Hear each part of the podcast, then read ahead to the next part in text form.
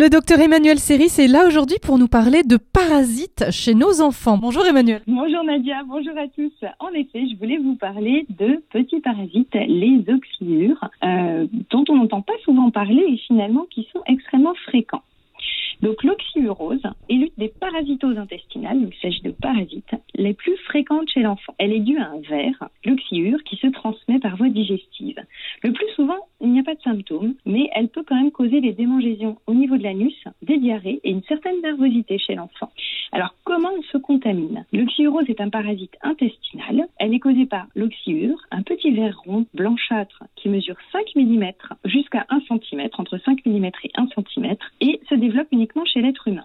Elle est très fréquente et en particulier chez l'enfant les œufs qui contiennent des embryons et qui sont présents en ce moment-là sur les mains, sur les aliments ou sur des objets. Ces œufs vont éclore dans l'intestin, puis les larves d'oxyure qui deviennent adultes en trois semaines progressent dans l'intestin en direction de l'anus. Avant de mourir, chaque oxyure femelle pond en moyenne 10 000 œufs sur le pourtour de l'anus et surtout la nuit. Ce phénomène est responsable du prurit anal, c'est-à-dire une, sensation de démangeaison autour de l'anus qui peut permettre de démasquer euh, justement cette atteinte par l'oxyure.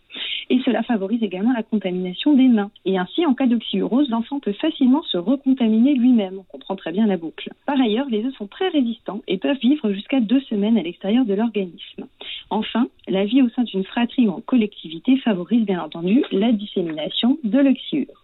Alors, les symptômes de l'oxyure. Le plus souvent, l'enfant ne se plaint de rien. Toutefois, plusieurs signes peuvent être révélateurs de la présence de ces petits vers dans les selles.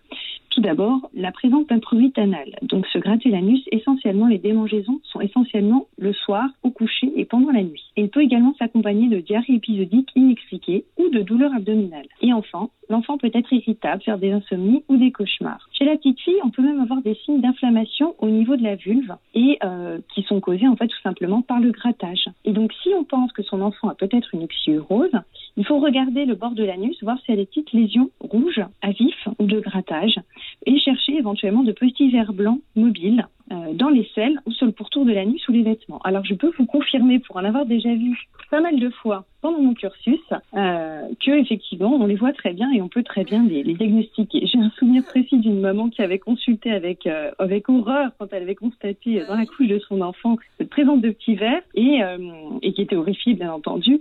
Mais c'est quelque chose de relativement anodin. Par contre, effectivement, ça peut être très inconfortable pour l'enfant.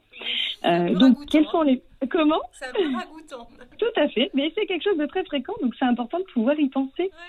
Et donc il y a un traitement qui est très efficace, c'est un médicament antiparasitaire à renouveler une fois, donc c'est deux prises à une à trois semaines euh, d'intervalle, et euh, ça peut se prendre sous forme de, de sirop ou de cachet en fonction de l'âge.